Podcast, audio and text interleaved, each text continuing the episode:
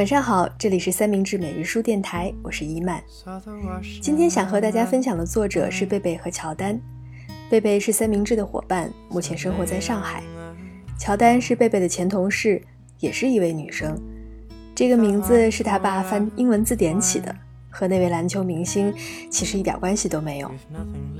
贝贝和乔丹曾经每天一起上下班，早晨开车会经过沿海的公路。在将近一个小时的车程中，他们会一起听播客，谈论电影、旅行、书籍和工作以外一切有趣的事情。贝贝把那段日子称为他们的公路友谊。现在贝贝搬到上海快两年了，但这段友谊从未停止。于是上个月的每日书，贝贝和乔丹决定一起共写，用文字的方式继续与彼此交谈。有一次，三明治编辑部开会，聊到居住这个选题，发现大家的成长环境都很不一样。比如说，胖丽的童年是在恩施山里，他对自然草木有天然的熟悉。贝贝则说起自己从记事起就一直居住在小区，先是外婆家的房子，再随父母到珠海生活，都在小区这种住宅形态里。以前他从未觉得这有什么问题。好像城市里的人们都住在小区里，是一件理所当然的事。今年二月、三月，除了下楼取菜和拿外卖，贝贝几乎没有离开过现在居住的小区。在疫情封锁最严重的时候，小区也成了天然的管理单位，大家都把自己封闭在屋子里。适应足不出户的生活后，贝贝才发现他对自己居住的环境非常不熟悉。不知道这个小区有多大，也没有相熟的邻居，院子里的一草一木对他来说都是新奇的。回想曾经居住过的小区，好像也是差不多的情况。于是“小区”这个词一下子就变得陌生。贝贝觉得，或许自己该好好的思考它。他和朋友乔丹用写信的方式，一起聊了聊在路上和在小区里的生活观察。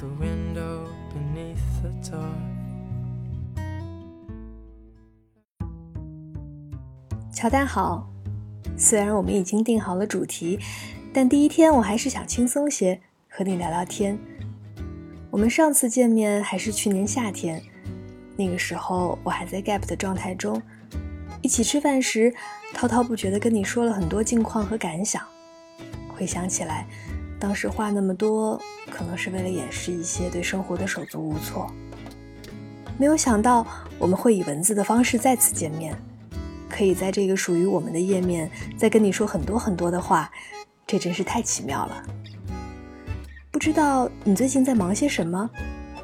我猜是珠海设计周的工作吧。每天早晨，你还是沿着情侣路开车上班吗？我离开你的顺风车之后，你在路上又遇到了什么有意思的事情？说到这里，怎么突然有点伤感呢？对了。应该宣布一下我们的共写主题。这个月我会跟你一起记录在路上和在小区里的生活观察。这个题目的前半部分很早之前我们讨论过一回，我还在搭你车上班的时候，你就说过你有一个想法，要把每天在路上遇到的有意思的事记下来，要攒一百个。不过有没有这个数字我已经忘记了。这个题目的后半部分呢是小区。是在疫情期间，我慢慢意识到，觉得可以写一写的。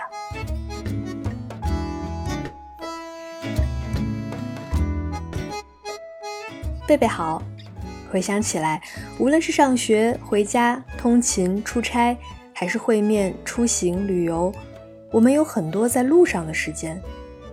很多人也许在路上遇到一次之后就不会再见了，也许是迎面而来，或是隔着车窗的一瞥。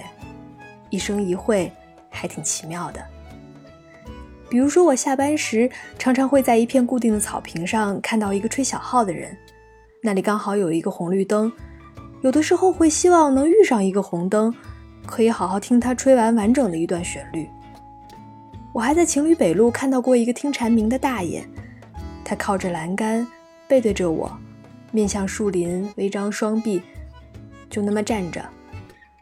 我想象他已经闭上了双眼，陶醉在此起彼伏的嗡鸣声中。最近吃早餐的时候，会听到窗外突然响起的蝉鸣，吵吵闹闹的，蝉叫了，就觉得夏天真的来了。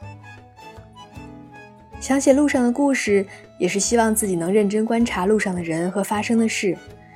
有时候会希望自己拥有一种眨一下眼睛就把看到的东西拍下来的能力。今天的我很幸运，在路上时前车跑出来一大串泡泡，向我扑面而来。我在这条路上开了一千多天，这是第一次和泡泡撞个满怀。胖虎有白得发光的云在天上懒懒地爬，对流雨洗过的天和颜料管里挤出来的湖蓝一样。泡泡从车窗里热热闹闹地涌出来，我的眼前就像是新海诚的电影海报。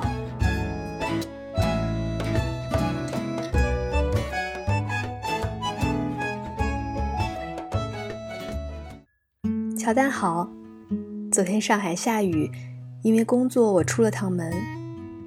我向来是很不喜欢雨天的，但雨中的城市散发着与平时不一样的气息，好像把所有棱角分明的事物都晕染开了。我经过一座人行天桥，脚步很慢，避免弄湿鞋子。楼梯的两级台阶之间有一株小野草，它太小了。要是在天气晴朗的日子里，我一定不会注意到它。我猜他很喜欢这样的大雨。天桥上一下子没了人影，底下的车流也平缓下来，他能好好的舒口气了吧？观察身边的植物，确实是近半年才慢慢养成的习惯。去年四月，我搬进现在的住处，房间还算宽敞，有一个大阳台。我迫不及待买来两盆植物，迷迭香和薄荷，心想边养还可以边吃。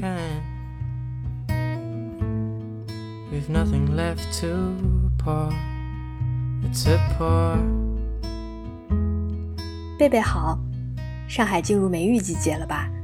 这里也很久没有一个完整的晴天了。我也很不喜欢雨天。但是夏天的雷暴雨，那种倾泻的感觉却让人感到非常畅快。如果可以不出门，在家点起一盏暖黄的光，看看电影、看看书，或者和朋友聊聊天，还是很舒服的。今天下班时，我的脑子没有切换模式，以至于现在想不起路上看到的任何人。不留意的话，时间溜走真的没有什么痕迹。早上经过海滨浴场时。有个用骚粉色毛巾围着下半身的男人走过斑马线，高高瘦瘦，五六十岁的样子，皮肤黝黑，身上还有水珠。他的毛巾是那种很鲜艳的粉红，绕着腰部围了一圈，长度接近脚踝，走路时在大腿右侧形成一个高开叉。过完斑马线，他偷笑了一下，我也被他这个形象逗笑了。从肌肉线条来看，他应该是一个经常运动的人，像个拉长版的古希腊雕塑 silver moon fillet。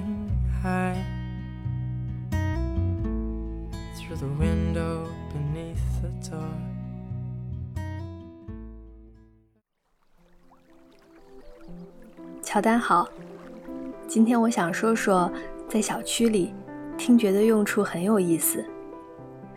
在小区里，我用听觉为周围的人画像。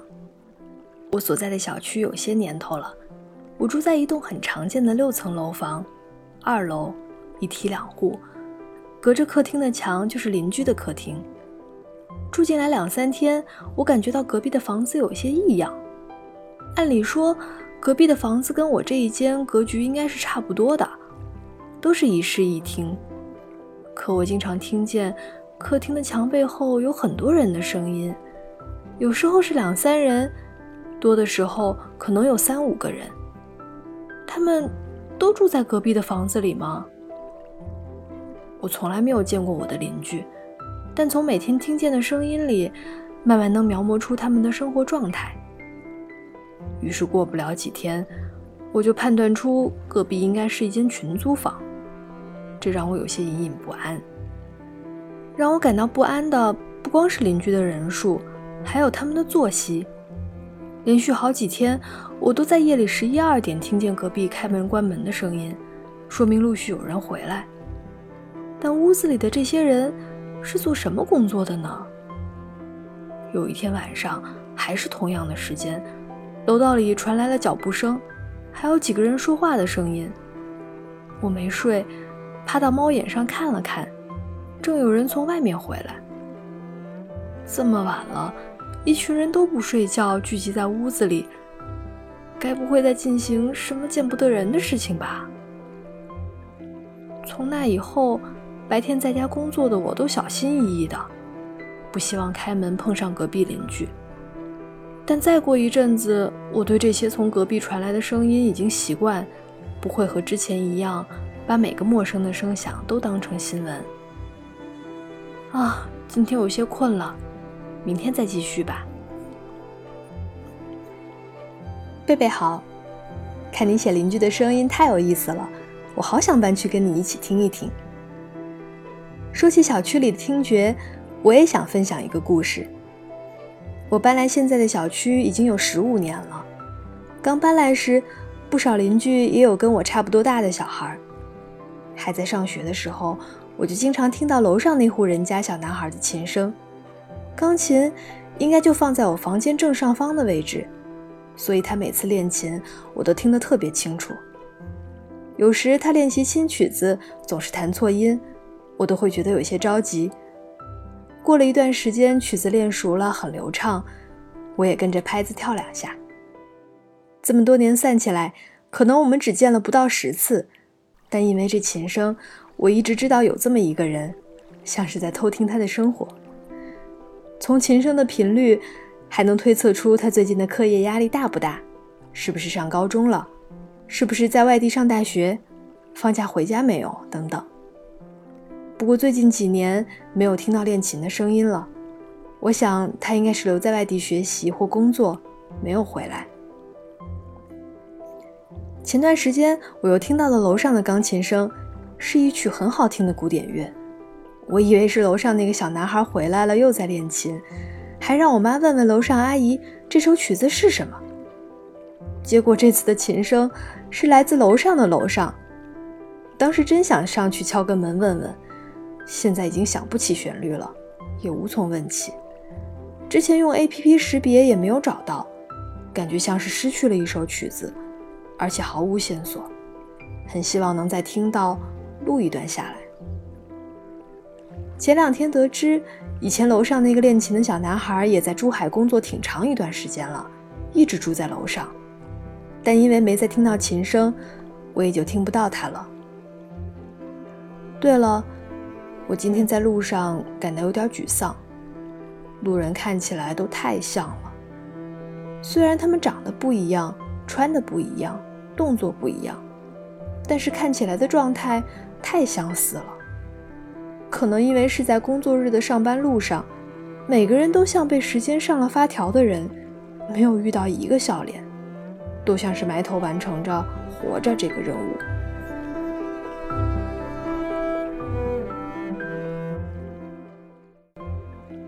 乔丹早安，不要沮丧，重复本身也许就是一件有趣的事。你说的这些让我想起之前看过的一个艺术作品。艺术家是一位丹麦的摄影师，他喜欢站在纽约街头，日复一日的拍摄八点半到九点半之间经过这里的人。积累了近十年的拍摄之后，他的照片库里有许多老面孔。这些人的行为在多次拍摄中浮现出让人意想不到的规律。有的人经常在镜头中喝咖啡、抽烟、打电话，甚至动作和神情也总会出现一致性。我现在居住的小区是一处回迁房小区。住进来之前，我对回迁房没有概念，住的时间长了，才逐渐有一些观察。比如每天晚上各家吃完饭后，六七点钟，大爷大妈们一定会搬着小板凳在单元门口乘凉和唠家常，大家围坐一圈，笑呵呵的聊天，只要不下雨，天天如此，有说不完的话。他们不是因为要带孙辈玩耍才聚在一起，也不是相约学习广场舞。饭后的闲谈，应该是他们在村子里居住时就有的习惯，一直到现在也没有改变。小区里有一位爷爷，每天早上会在楼下的椅子上坐着，身边路过人或车，他会大声叫唤。平常，爷爷叫唤的声音很大，住在二楼能听得很清楚。很长一段时间，我都听不清楚他说的是什么。渐渐发觉，爷爷可能是有某种疾病，导致他精神状态不太稳定，吐字不清。疫情最严重的时候。小区院子里空无一人，这位爷爷的声音也听不到了。前几天我在窗前看到爷爷在楼下坐着，从别的楼栋走过几位住户，他朝他们挥手，发出喊声。那几位住户也回应着爷爷，虽然没说什么，跟爷爷一样含糊的喊了几声。在这里，人与人的关系有种纽带。一部分人从前是村民，还保留着原先的生活习惯和人际关系。虽然住在一栋栋隔开的楼房里，相互之间的照应并没有消失。我不知道，在人人看起来差不多的都市小区，这样的纽带是不是已经不容易形成了？住在这个回迁小区里，居民们不羞于展现自己的情绪和遭遇。好像也并不担心邻居会因此议论。我想，人与人之间的联系需要情绪的沟通和分享。我在很多片段里看到了人和人的不同，这是以前的居住经验里少有的。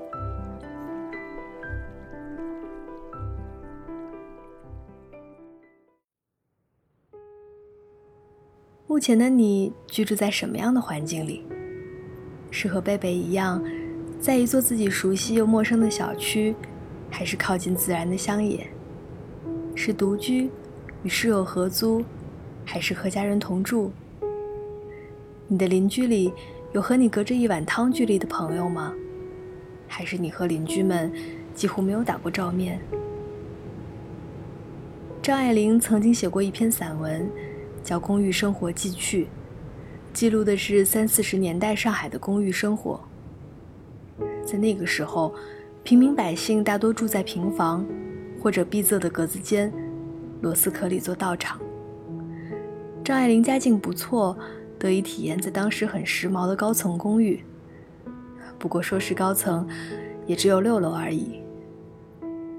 她在文章里写：“我喜欢听市声，比我较有诗意的人在枕上听松涛，听海啸，我是非得听见电车响。”才睡得着觉的。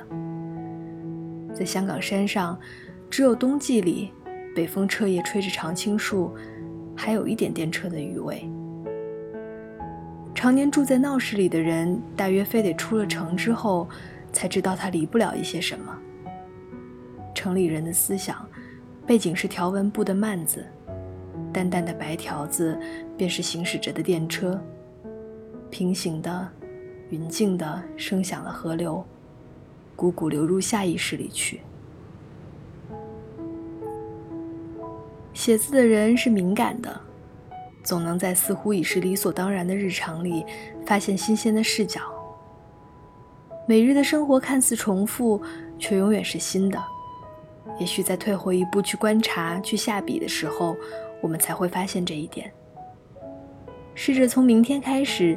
像第一次走进你所居住的地方那样，认真的看看你的周围，看看是否有你曾经从未发现的有趣细节吧。好了，今天的每日书电台就到这里。也许你也可以联络很久不见的朋友，跟他做一个月的笔友，在每日书里交换彼此的生活。那么我们下期再见，祝大家晚安。